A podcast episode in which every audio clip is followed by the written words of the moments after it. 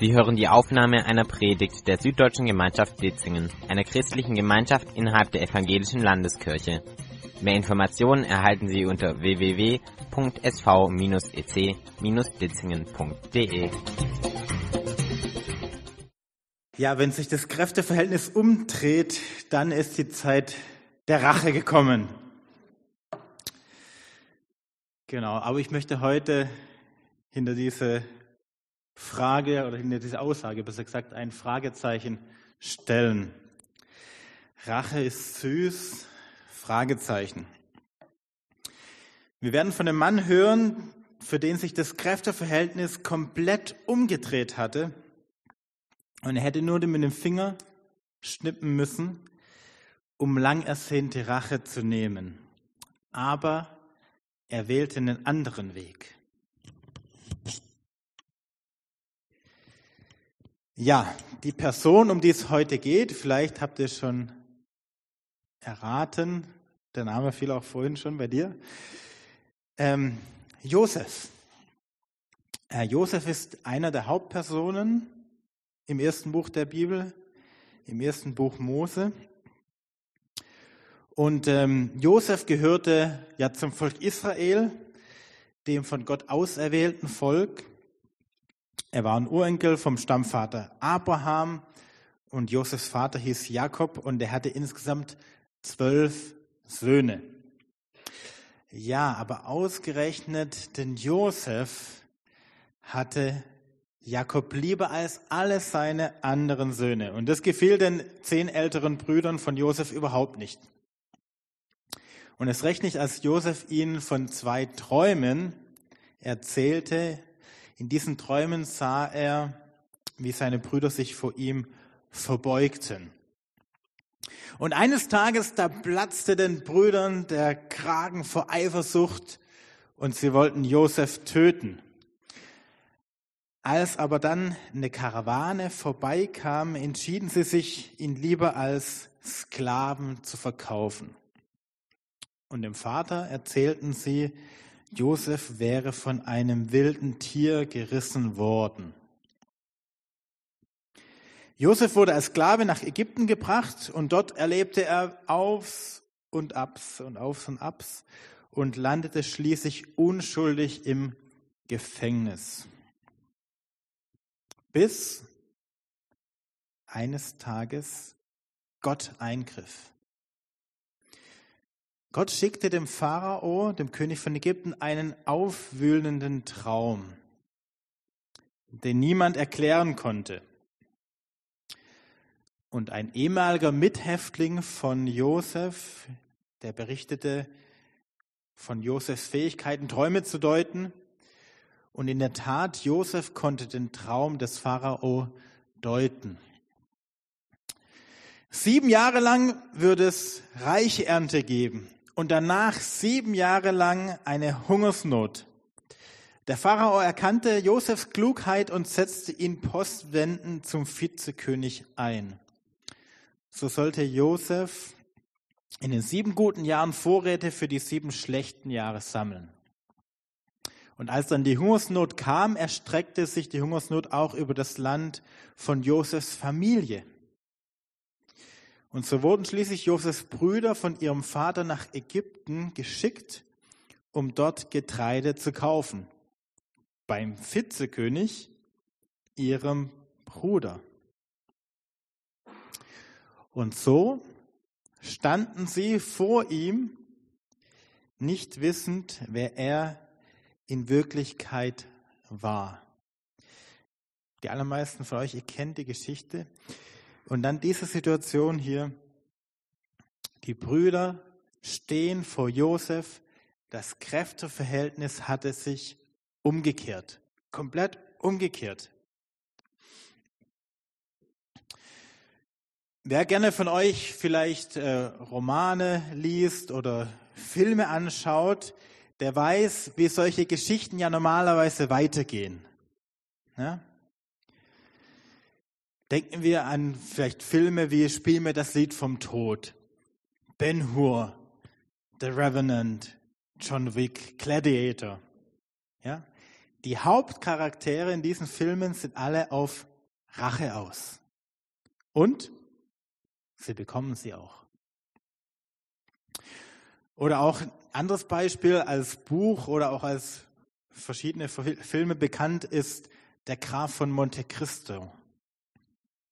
Ja, Edmund Dantes ist der Hauptcharakter und er wird von vier Männern verraten. Und er schwört Rache. Und immer wieder wiederholt er diese Namen. Dangla, Mondego, Villefort, Cadarus. Die Rache, darum geht es in diesem Buch. Und unter dem Pseudonym von dem Graf von Monte Cristo beginnt dann dieser Edmond Dante seinen Rachefeldzug an diesen Vieren. Danla, Mondego, Villefort, Cadarus. Und wir als Leser oder als Zuschauer, wir fiebern mit ihm mit. Ja, wir wünschen ihm Genugtuung. Wir wünschen den Hauptcharakteren in diesen Romanen, diesen Filmen, dass sie ihre Rache bekommen. Aber bei Josef, bei Josef war das anders. Die Brüder stehen vor Josef und dann passiert das.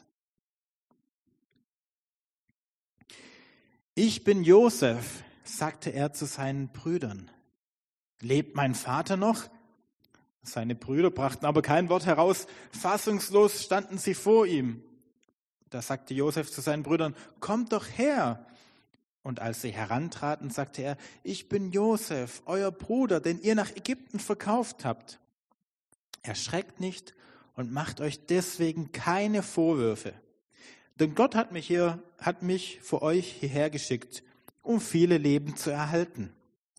Denn die Hungersnot ist schon zwei Jahre im Land und noch fünf Jahre lang wird es kein Pflügen und Ernten geben. Doch Gott hat mich vor euch hier, hier geschickt, vor euch hergeschickt, um euch Fortbestand auf der Erde zu geben und euch für eine große Rettung am Leben zu erhalten. Nicht ihr habt mich hierher gebracht, sondern Gott. Er hat mich zum Vater für den Pharao gemacht, zum Herrn für seinen Hof und zum Herrscher über das ganze Land Ägypten. Macht euch schnell auf den Weg zu meinem Vater und sagt ihm, so spricht dein Sohn Josef. Gott hat mich zum Herrn von ganz Ägypten gemacht. Kommt her zu mir, lass dich nicht aufhalten. Also Josef, der wählte einen anderen Weg.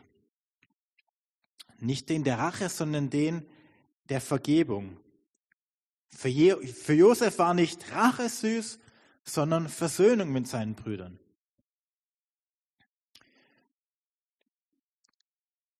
Wenn ich mich als Kind äh, ungerecht behandelt gefühlt habe, dann habe ich immer gleich die Rache gesucht. Ja? Also als sie mir den Fernseher abgesperrt haben, da habe ich dann die Haustür im Gegenzug mit der Vorhängekette verschlossen, sodass meine Eltern eben nicht mehr ins Haus reinkamen. Oder wenn mein Bruder mich geärgert hat, ähm, das konnte er ziemlich gut, ja, großer Bruder ärgert gerne, dann äh, habe ich immer gleich mit den Fäusten geantwortet und mich gerecht mit den Fäusten. Das konnte ich ziemlich gut. Ähm, ja, meine Rachefeldzüge haben auch noch andere Dinge umfasst. Zerstören von Tellern und Lahmlegen des Telefons, Aussperren auf der Terrasse, im Winter, in Unterhose. Heute lacht man darüber, ja, ich weiß. Heute lacht man darüber, aber äh, damals war es für meine Eltern und meinen Bruder nicht so lustig wahrscheinlich, ja, diese Rachefeldzüge. Ja, und wenn ich das getan habe, diese Rache zu nehmen, dann gab es mir ein Gefühl der Genugtuung. Ja, das ist, das, das ist dieses Süße an der Rache, die Genugtuung. Jetzt habe ich es ihnen heimgezahlt. Aber, das ist das Blöde an der Rache, Rache zerstört auch Beziehungen.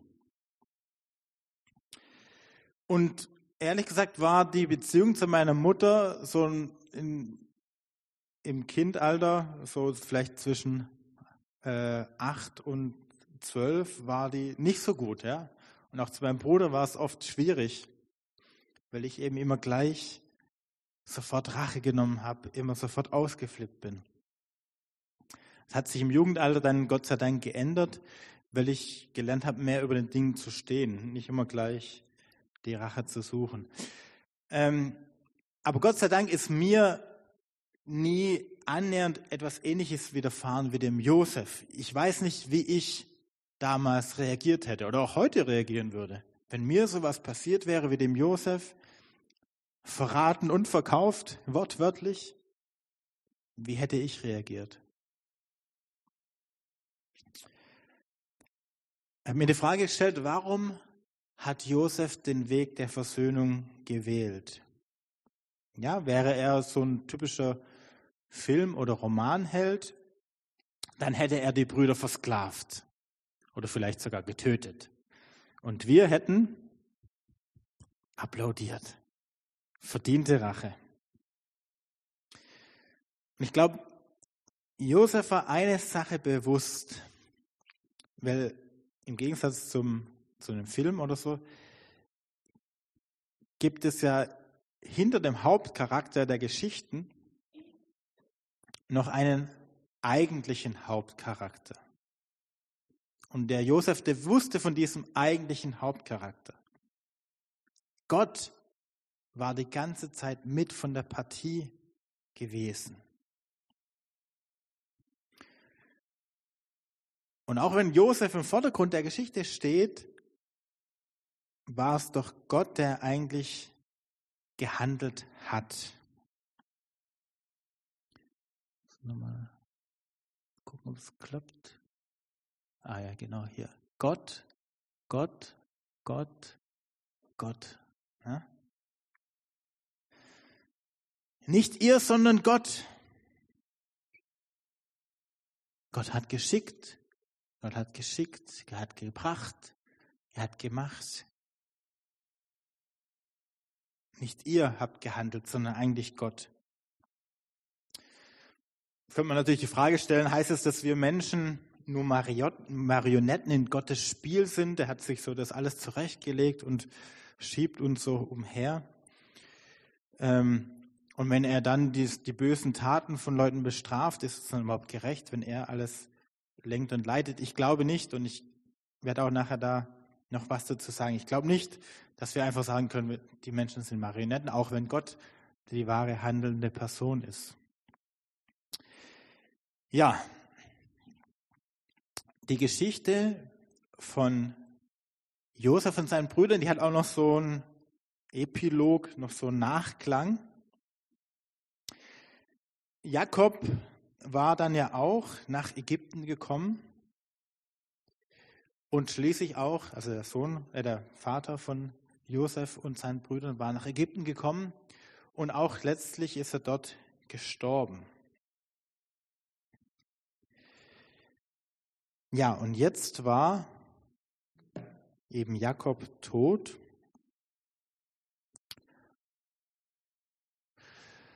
Und dann geht es weiter. Nach dem Tod ihres Vaters gerieten Josefs Brüder in Sorge. Was ist, wenn Josef sich nun feindlich gegen uns stellt und uns das Böse heimzahlt, das wir ihm angetan haben? Danach kamen die Brüder zu Josef die Brüder selbst zu Josef fielen vor ihm nieder und sagten, wir sind deine Sklaven.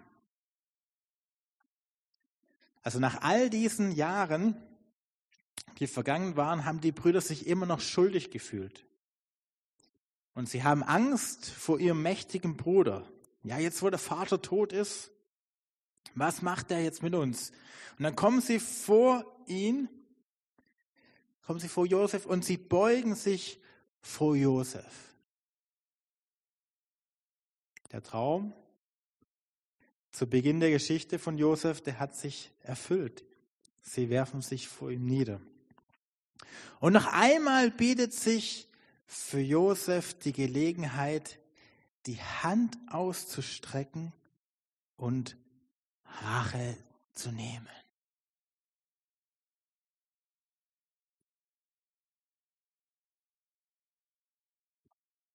Und wie ging es weiter?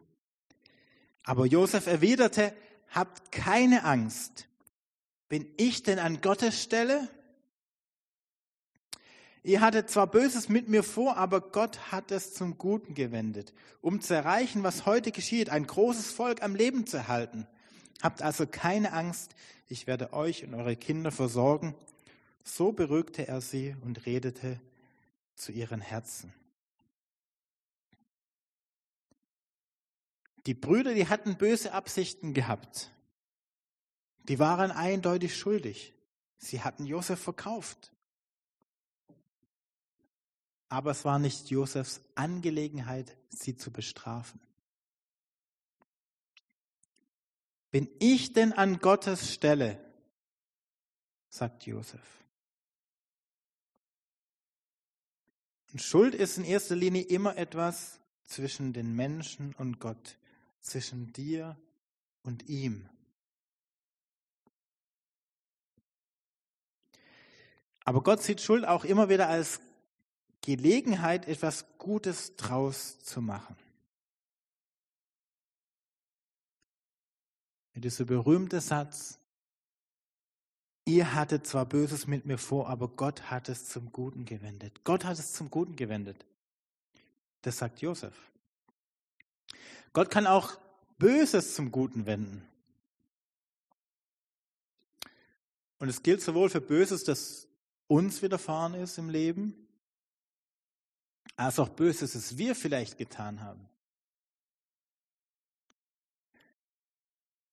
Kann beides zum Guten wenden. Und ich bin heilfroh, dass ich das nicht erlebt habe, auch selber in meinem Leben, dass, ähm, ja, dass sich an mir jemand mal gerecht hat. Ich war eher als Kind und Jugendliche es gibt immer zwei Arten ne, von Kindern und Jugendlichen in der Schule, die, die hänseln und die, die gehänselt werden. Und ich war eher auf dieser Seite. Ähm, und ich habe auch mal, da gab es auch also einer in, in, meiner Schule, einen anderen Jungen, ähm, den habe ich auch manchmal ein bisschen geärgert und ähm, da war ich so 13 ungefähr. Und da habe ich, bin ich hinter ihm gelaufen und habe ihm mit voller Wucht so einen Gehfehler gegeben. Kennt ihr vielleicht? Das ist hinten so das Bein sich im anderen Bein verfängt. Und er ist richtig auch kopfüber hingefallen auf die Straße und hat sich verletzt. Und dann stand er auf und hat schon so zum Gegenschlag angesetzt. Und der war äh, ein Kopf größer wie ich und auch schwerer. Und das wäre vielleicht nicht ganz so toll gewesen. Aber dann hat es irgendwie gelassen. Hat nicht zurückgeschlagen. Und ich habe aufgehört, ihn zu ärgern. Und dann zwei Jahre später, ähm, ich bin zum ersten Jugendkreis gegangen und dann er, da sind wir sogar Freunde geworden. Ähm, aus irgendeinem Grund hatte er damals keine Rache an mir genommen. Und Gott hat sogar das Böse, das ich ihm angetan hatte, hat Gott zum Guten gewendet für uns beide, dass wir Freunde wurden. Keine Rache nehmen. Keine Rache nehmen, sich auf Gottes Plan verlassen. Das hat Josef ausgezeichnet in dieser Geschichte. Und wenn wir uns Josef anschauen, in seiner Haltung, da gleicht Josef noch einer anderen Person in der Bibel. Ja, auch diese Person war der Stolz seines Vaters. Er wurde ebenfalls für Silber verkauft und den Nicht-Israeliten übergeben, ins Gefängnis geworfen und am Ende erhöht. Jesus, ja, gibt es einige Parallelen. Auch Jesus wurde ans Kreuz genagelt und verspottet. Und selbst am Kreuz hätte Jesus nur mit dem Finger stippen müssen und die Engel Gottes hätten ihn befreit und hätten Rache an seinen Peinigern genommen. Aber, auch das sagt die Bibel, Jesus kam nicht in die Welt, um Rache zu nehmen, er kam in die Welt, um sie zu retten.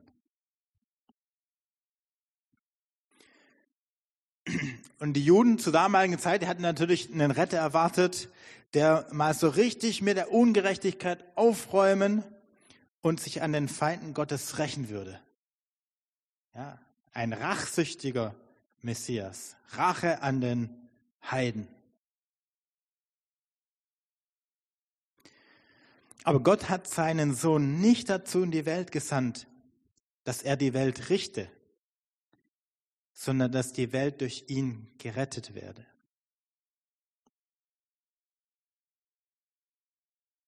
Josef, Jesus, es ging nicht um Rache. Es ging um Vergebung, es ging um Versöhnung, es ging um Rettung. Hatten anfangs diese, diese Aussage, Rache ist süß, mit einem Fragezeichen versehen. Diese Aussage, Rache ist süß, die stimmt in Filmen und Romanen. Und ganz ehrlich, ich gucke das gern an, wenn dann der Gladiator dann Rache nimmt. Aber bei Gott gilt es eben nicht.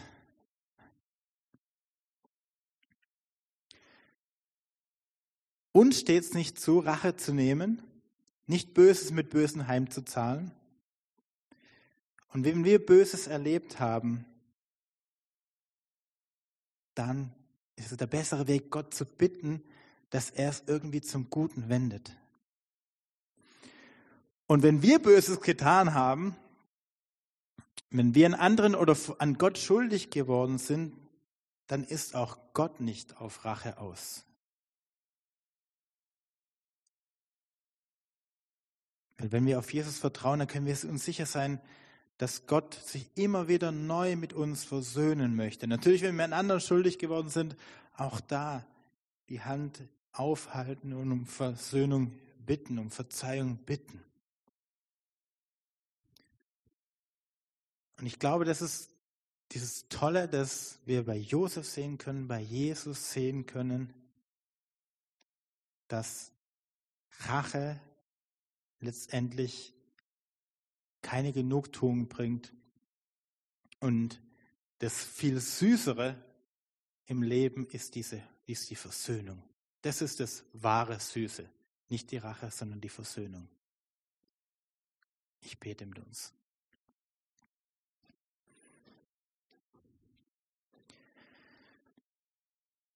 Jesus, ich danke dir so sehr, dass du uns Vorbild warst, als du auf dieser Erde warst und Vorbild bist, dass du den schweren Weg gewählt hast, nicht Rache zu nehmen an deinen Feinden und Gottes Plan ausgeführt hast. Und ja, danke auch für, Je für Josef, den du so geführt hast und uns auch da zum Vorbild dient. Und ich möchte bitten für, für mich, für jeden, der hier ist, dass wir diese Einstellung auch ja immer mehr entwickeln in unserem Leben, dass Rache letztendlich nichts bringt, sondern Versöhnung viel, viel wichtiger ist. Und ich bete, wenn es Menschen es gibt, die Böses von anderen erfahren haben, dass sie es loslassen können bei dir, Gott, und dass sie, dass du dieses Böse irgendwie zum Guten wendest.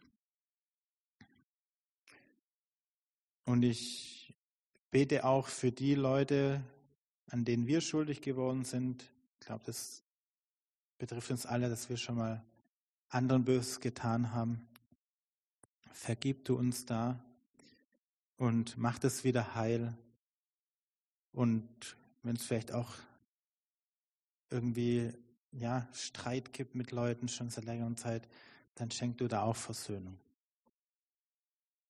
Und danke, Herr Jesus, dass du das möglich gemacht hast, dass wir mit deinem Vater, mit Gott versöhnt sein dürfen und dass du uns vergibst, wenn wir es zu dir bringen. Amen.